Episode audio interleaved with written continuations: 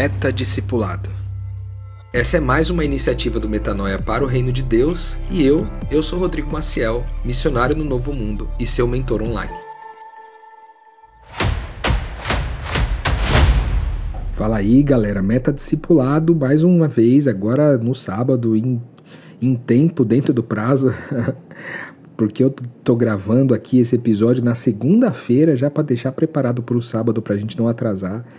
Fiquei num dia de folga aqui das correrias do Uber para então poder preparar esse material para você, né, que está acompanhando com a gente aqui esse processo do metadiscipulado. A gente está numa pequena série dentro do, desse quadro né, do metadiscipulado aqui, falando sobre os principais desafios, os principais percalços da nossa jornada como discípulos de Jesus. E a gente agora, na semana passada, a gente falou sobre essa, essa batalha né, dentro da nossa mente, essa guerra que acontece dentro da nossa mente, né, com entre aquilo que a gente vê né, e aquilo que Deus diz, né, entre a fé e a incredulidade. E agora hoje a gente vai falar sobre um ou talvez mais um ou talvez mais desafios e percalços, porque a gente na semana passada começou falando sobre, sobre um só e passou, cara, quase o episódio inteiro, na verdade o episódio inteiro falando só sobre uma característica, né, sobre uma, um desses desafios. Hoje a gente vai tentar fazer mais, vamos ver se a gente consegue chegar nesse lugar. Então, é, o segundo desafio aí, ele é o consumismo, certo? Consumismo. E, cara, como é que é isso aí, né? O que, que eu quero dizer quando eu falo consumismo?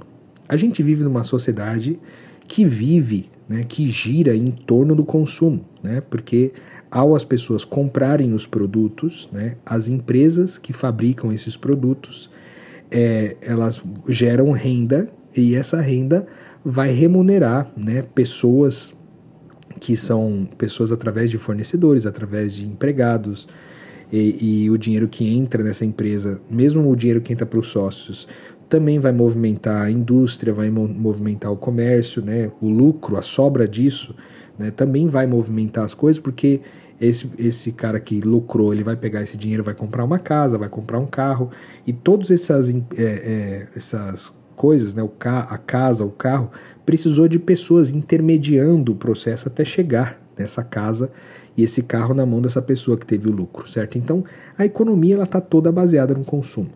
É, e e a gente não é diferente, né? O discípulo, ele não ele não está alheio, né? alienado desse mundo da, do, do consumo das coisas. Afinal de contas, para se movimentar, para comer, para transportar, para dormir, para acordar, para ler, né? para reunir as pessoas, ele precisa de energia elétrica, ele precisa de água, ele precisa de comida, ele precisa de roupas, né? para não andar nu e ferir muitas vezes a, a, a legislação do povo é, que daquele país onde ele está residindo e vivendo, certo? Então, é o consumo é uma coisa que está para todo mundo, beleza? Não, não, não é diferente para o, o, discípulo de Jesus. Aqui o que a gente vai tratar não é a questão do consumo em si, mas é do consumismo, né?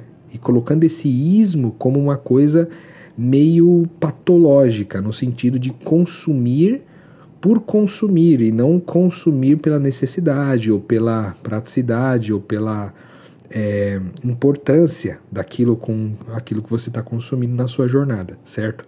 Então, basicamente, quando eu falo de consumismo aqui, eu estou falando sobre comprar coisas que você não precisa, comprar coisas que você que vão mais te atrapalhar do que te ajudar, né? Comprar coisas que vão pesar mais a sua jornada do que de fato você gostaria que elas pesassem, certo? E eu acho que é, para a gente poder enfrentar o consumismo de frente, considerando que, como eu falei, o consumismo ele está em todo lugar, então você tem profissionais aí na área de marketing especializados em fazer você ter a necessidade de algo que de fato você muitas vezes não precisa, você tem que fazer algumas escolhas, né? porque você é bombardeado com marketing o dia inteiro, através das redes sociais, através dos outdoors, através do rádio, através da televisão, através das propagandas nas camisetas das pessoas, através de placas, de quadros, enfim, de N coisas. Então, como é que você vence né, essa, essa chuva de informações de coisas que você deve começar a consumir? Eu acho que a primeira dessas coisas é a gente precisar de pouco, né? Existem, a gente costuma dizer que existe duas formas de você ser rico, né? A primeira delas é você ter muito e a segunda é você precisar de pouco. E quando eu digo precisar de pouco, é, eu estou aqui considerando alguns fatores. Né? Primeiro que a Bíblia diz lá em Salmo 23 que o Senhor é meu pastor e de nada eu tenho falta. Ou seja, é, eu as coisas, tudo aquilo que eu preciso, Deus provém para mim. Então, aquilo que me é necessidade, é, eu tenho certeza da provisão de Deus na minha vida. Lembra que na semana passada a gente falou sobre combater a mentira com a verdade, certo? Então, a gente precisa fazer isso, inclusive, nessa perspectiva do consumismo. Lembrando que tudo que eu preciso para viver, né, Deus vai prover para mim. Certo? Então, é, dessa forma, é, a gente precisa então avaliar agora o que de fato eu preciso. Porque a estratégia aqui é precisar de pouco. É, e aqui a gente envolve várias coisas, desde pessoas que às vezes compram coisas e que não usam. E aí dou um exemplo, por exemplo, você está aí no seu armário aí, e você olha para o seu armário e vê que você tem tanta roupa e várias dessas você não usa, certo? Você está com essas roupas no armário às vezes há tanto tempo, né? tênis, calçados, sapatos, é, roupas que você não usa, que você poderia passar para frente, não porque você é bonzinho e que você vai doar para as pessoas porque você é uma pessoa amorosa, não. Não estou nem indo para esse campo. Eu estou falando de você fazer as doações para que você fique leve, para que você precise de pouco para que você tenha essa consciência de tipo assim, eu não vou usar isso aqui, pô. Não há necessidade de eu ter isso aqui. Certo? E você fazer esse movimento. Existem vários movimentos que nem cristãos, de forma objetiva, são espalhados pelo mundo, de minimalismo, por exemplo, onde pessoas que inclusive ganham muito bem querem andar com pouca coisa. A gente vive uma geração de jovens que não querem ter seu próprio carro. Eles andam de Uber. E eu gosto disso, né? Porque eu tô fazendo aqui o Uber. Pra mim é até melhor que os caras do Uber escolham, a molecada escolha andar de Uber mesmo. Que daí eu tenho trabalho, né? Enquanto eu tenho trabalho aqui, tá tudo bem pra mim, né? Enfim, brincadeira. Mas o fato é que é, há uma, uma, um empenho em precisar de menos. Pô, você não precisa de três perfumes. Usa um perfume. Se você gosta daquele perfume, usa aquilo que você gosta, né? A gente tem um episódio aqui do Metanoia falando sobre minimalismo. Depois você pode procurar e pesquisar nos episódios do Metanoia o que, que a gente fala ali sobre minimalismo.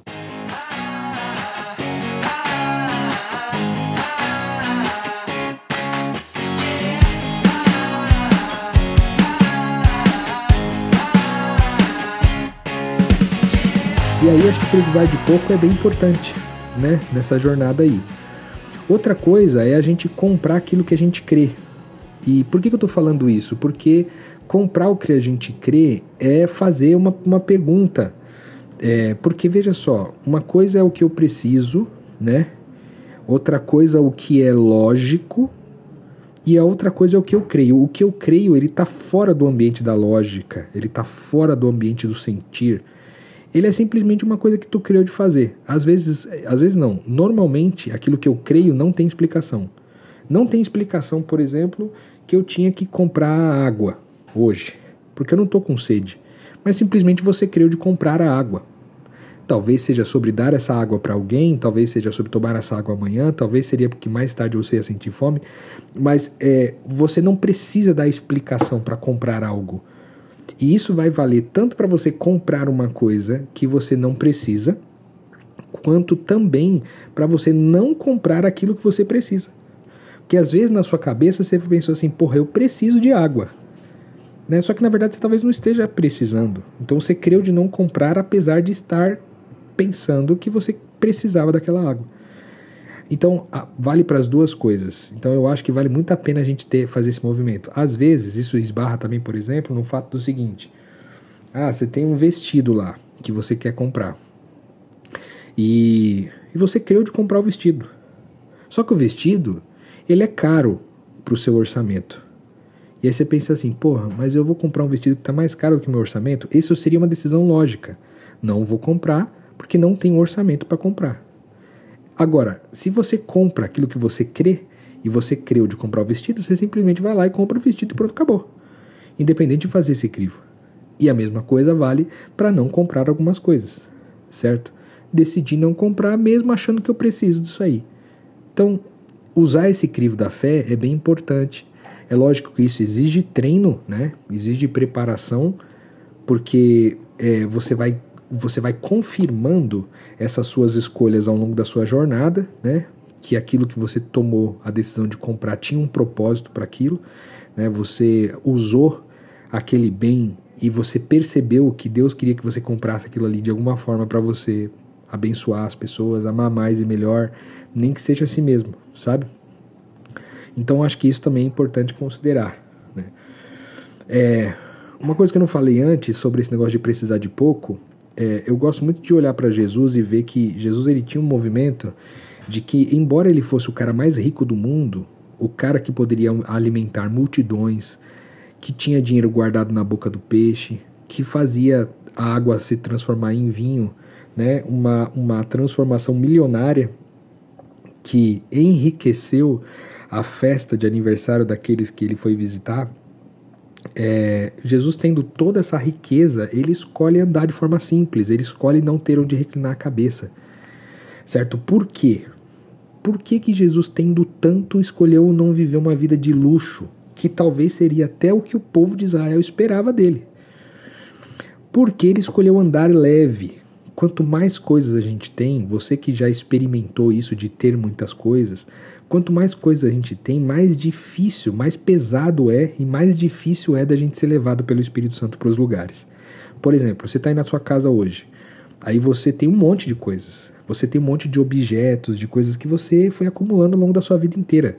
Se hoje você tiver que fazer uma mudança, mudar de país, mudar de contexto, mudar de, de, de estado, mudar de direção, vai ser muito mais difícil para você abrir mão de coisas que você se apegou né? porque a gente cria apego por objetos, a gente cria apego por pessoas, a gente cria apego por relacionamentos, por trabalhos, por, por jobs, né? por negócios. E esse apego ele é nocivo, porque ele pesa, ele nos ancora nos lugares e nos impede de que o, que o vento do sopro do Espírito Santo nos leve para os lugares que ele quer nos levar certo? Então, Jesus fez uma escolha de não ter onde reclinar a cabeça, mesmo sendo um homem mais rico que já pisou nessa terra, porque ele queria estar leve. Porque quanto mais leve nós estamos, mais o Espírito Santo pode nos levar para lá e para cá. E isso vale para qualquer lógica de acumulação.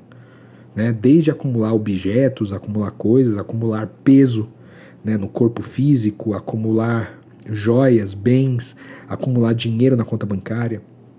Isso vale para muitas coisas. Então, andar leve é importante para que o Espírito Santo continue soprando na sua vida né, e você consiga é, é, dar esse espaço. Voltando para a questão é, de comprar aquilo que a gente crê, é, talvez você esteja pensando assim, Rô, mas isso é muito complicado, meu. Já que não tem a lógica por trás, como é que é que eu vou como é que eu vou saber se a decisão que eu tomei estava certa ou não? E aí, Aqui a gente tem que voltar lá no episódio do Metadiscipulado que a gente fala da graça e lembrar, meu, que a gente já foi perdoado de tudo aquilo que a gente fez, tudo aquilo que a gente faz, tudo aquilo que a gente ainda vai fazer. Então, a gente pode ter paz de errar nas nossas decisões. Tipo assim, ah, fui comprar um fone e comprei um fone de ouvido lá X porque eu queria de comprar aquele fone. Ah, tá bom. Só que depois você se arrependeu, você viu que não era aquilo que você tinha que ter feito que na verdade no fim você tinha tido uma sensação que era para fazer outra coisa e você bancou diferente. Tá tudo bem você errar isso aí, meu, entendeu? Deus não vai ficar chateado com você que você fez uma escolha, ai, que o seu coração é enganoso. A gente já tratou essas coisas aqui, certo? Não é por essa direção. Tá tudo bem errar, meu. Porque é só nessa tentativa e erro que você vai aprendendo a lidar com a sua com o seu crivo de fé, para você saber, cara, o que que eu crio, o que que eu não crio de fazer, entendeu? é só praticando mesmo. E, no, e a prática vai ser no, no, errar e não acertar, no errar e não acertar, e tá tudo bem. Certo? Daqui a pouco tu tá tão treinado que você tá fazendo isso de uma forma muito tranquila.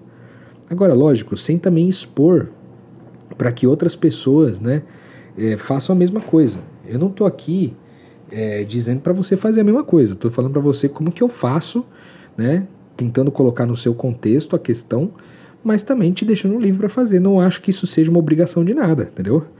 Tô te explicando como é que eu faço para lidar com a questão do consumismo na minha jornada, certo? Então eu, por exemplo, eu gosto muito de eletrônicos, cara. Gosto demais, assim. Gosto de ter o tablet aqui, o microfone, o, eu gosto de ter um celularzinho legal, gosto de ter meu computador funcionando bem, tipo, com bom desempenho. Tem coisas aqui que eu tenho prazer em ter. E tem outras que eu não tenho tanto. Não sou tão ligado a roupas, por exemplo, né? Não sou, para mim, uma camiseta básica e uma calça jeans e um tênis tá bom demais para mim. Entendeu?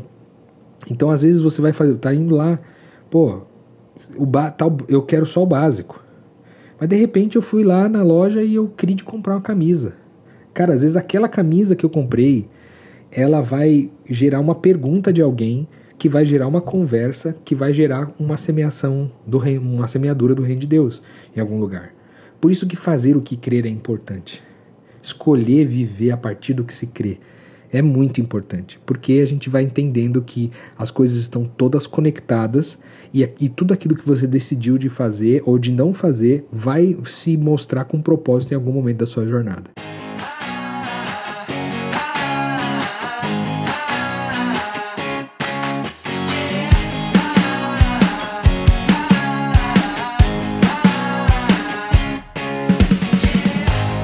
Bom, que bom. A gente foi nessa. A gente conseguiu gastar aqui metade do episódio falando sobre um desses aspectos. Vamos agora falar de outro. Esse outro é a preguiça. Preguiça. Cara, eu já lidei com esse desafio aqui na minha jornada. Tipo, cara, de manhã às vezes acordar e falar, pô, eu tenho que. Eu tenho que encontrar alguém, eu tenho que ler alguma coisa, eu tenho que escrever alguma coisa, eu tenho que reconciliar uma pessoa e você não ter força, mano, porque a preguiça te vence, né? Como que eu venço essa preguiça? Né? Como que eu combato essa preguiça, né, com os valores do reino? Eu acho que a primeira coisa é a gente ter o corpo forte, né? Corpo forte. E aqui eu falo inclusive de uma deficiência minha, né? Porque eu já me comprometi em ter um corpo mais forte algumas vezes e, e, eu abandonei esse processo no meio do caminho. É uma coisa que eu quero voltar forte agora, nesse final de ano, eu quero voltar a dar uma atenção para isso. Porque um corpo mais forte é também um corpo que, em geral, é mais disposto, né? Porque para se manter forte, ele precisa de exercício constante. E quem vence né, a inércia de ficar parado, de ficar sem movimento, para ir para uma academia e, e, e ficar mais forte, porque veja, você pode ir para uma academia para você ficar mais bonito, mais atraente, mas você também pode ir para academia para se tornar uma pessoa mais forte, certo? É, e sendo mais forte, poder servir melhor as pessoas que estão à sua volta. Isso vale para homens e mulheres, beleza? Então acho que um corpo forte ajuda na questão da preguiça, mas não vou poder falar com tanta precisão isso com vocês, porque de fato não pratico isso muito bem quero voltar aqui um dia e contar isso para vocês que eu venci essa questão aí e, a, e melhorei muito a minha questão de preguiça. Que, que, cara, eu luto com ela, tá? Eu luto com essa preguiça. A maioria das vezes eu venço essa batalha, mas em algumas vezes eu perco. E tá tudo bem também, que eu acho que tem lugar para preguiça na jornada, mas quando a preguiça tá demais, eu acho que ela é nociva, certo? Quando ela te, ela te paralisa, né? A preguiça ela tem que vir para você fazer escolhas. Às vezes é um dia de você descansar mesmo porque você trabalhou demais, mas às vezes a sua preguiça é só mera estagnação, certo? É, a outra coisa que, é, que para a gente vencer a preguiça é você fazer uma pergunta. Na verdade, duas perguntas, né? Para você comparar o que, que eu quero agora, pergunta 1. Um, o que, que eu quero fazer agora? Ah, eu quero só ficar deitado. Tá bom. O que eu mais quero na minha vida? Ah, o que eu mais quero é reconciliar pessoas. O que eu mais quero é, é, comprar uma casa. O que eu mais quero é comprar um carro. O que eu mais quero é fazer tal coisa. Enfim, comparar aquilo que você mais quer versus o que você quer agora e sempre fazer uma escolha com base naquilo que você mais quer. Certo? Isso aí ajuda muito a gente a lidar com as questões. O que eu mais quero no lugar do que eu quero agora? Essa pergunta pode te ajudar demais. Então, para vencer a preguiça, é uma pergunta muito poderosa. Outra coisa muito importante sobre a preguiça. É, alguns estudos apontam para o fato de que um dos principais motivos da gente sentir preguiça na vida é porque a gente tem maus pensamentos sobre as pessoas. É, por incrível que pareça. Às vezes a gente nutre muitos pensamentos ruins sobre os outros E, tipo assim, que nem agora, né? A gente acabou de passar por uma eleição aqui e o, o presidente Lula foi, foi eleito, né? O candidato Lula foi, foi eleito e o presidente Bolsonaro é, perdeu as eleições. E tá uma, uma tremenda confusão sobre isso, né? De pessoas acreditando uma coisa, pessoas acreditando em outra, de como que vai ficar o futuro do país e etc. E se você às vezes tem uma posição radical do ponto de vista político, você vai olhar para outras pessoas e vai pensar mal delas. E aí você fica estagnado de pensar, pô, cara, o Bolsonaro perdeu, vou ficar mal aqui, não vou fazer nada. Ou, pô, Lula ganhou, vou ficar comemorando aqui, não vou fazer nada hoje. Às vezes é sobre não fazer nada mesmo. Mas muitas vezes isso pode significar preguiça, certo? E se significar preguiça, um grande caminho é você nutrir bons pensamentos a respeito das pessoas, certo? Bons pensamentos ajudam muito a gente a lidar com a nossa preguiça. Mais uma coisa que eu, eu queria trazer para você aqui, que ouve a gente, é para você não se conformar com a injustiça, certo? É, uma da, um dos motivos que a gente muitas vezes se torna uh, experimenta o lance da preguiça é porque a gente já se conformou com a injustiça do mundo. E esse não se conformar com a injustiça, para eu não me conformar, eu preciso estar sensível, né? Quando eu me ocupo é, com coisas que, que, que tocam, que acessam a injustiça, ou diariamente, ou semanalmente, quando eu, eu tenho acesso a essas coisas, eu acabo é, nutrindo a minha insatisfação com a injustiça. E eu acho que essa insatisfação ela é necessária. Porque quando eu fico pé da vida por, porque alguém está sendo injustiçado, há uma grande chance disso me tirar do lugar. Né? De, de, que há um instinto humano né? de, de, de proteger a justiça, de proteger o outro ser humano, certo? Então, quanto mais eu nutro isso daí, esses pensamentos contrários à injustiça do mundo, mais eu tendo a me movimentar. E aí, por último, para a gente vencer a preguiça, o que é, eu queria colocar para você aqui é qual é o motivo que te move, né? O que, que te move a fazer qualquer coisa? O que, que te move a sair da cama e levantar e ir para a rua? O que, que te move? O que, que te motiva? Né? Aqui no Reino de Deus, eu, eu diria o seguinte: um bom motivo para tirar a gente da cama é gerar vida nas pessoas, certo? Independente do que você está fazendo agora, se você está como um missionário aí em tempo integral, se você é um reconciliador, ou se você é alguém que está no mercado de trabalho, dando sua correria e tentando né, viver o discipulado dentro das suas limitações, eu diria para você, cara, levanta todos os dias pensando quem eu vou mudar a vida de quem hoje, quantas pessoas eu vou amar hoje, quantas pessoas eu vou amar mais e melhor, quantas pessoas eu vou gerar mais vida, vou entregar mais de Cristo, mais de quem Deus é. E fazer essa pergunta logo, logo cedo pode te ajudar né, a vencer essa preguiça, que é uma energia contrária. Lembrando que a preguiça ela pode ser explicada por uma, uma, um dos princípios da física, né, de que todo sistema ele tende à desordem no primeiro momento. Né? Então, a ordem do sistema ela é uma coisa induzida, é uma coisa que você precisa ter uma atenção especial sobre ela.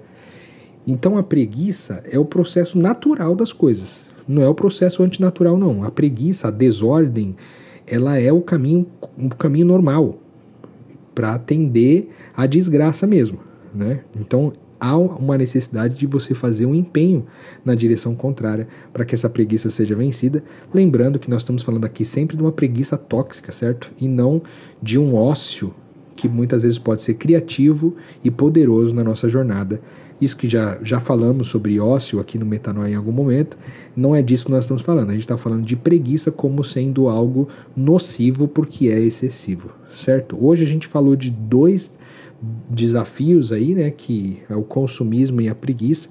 Eu trouxe para você aqui as coisas que eu uso para poder lidar com isso, não querendo legislar sobre a sua vida, mas querendo te trazer ferramentas para você lidar com os seus desafios aí na caminhada de ser um discípulo de Jesus, certo?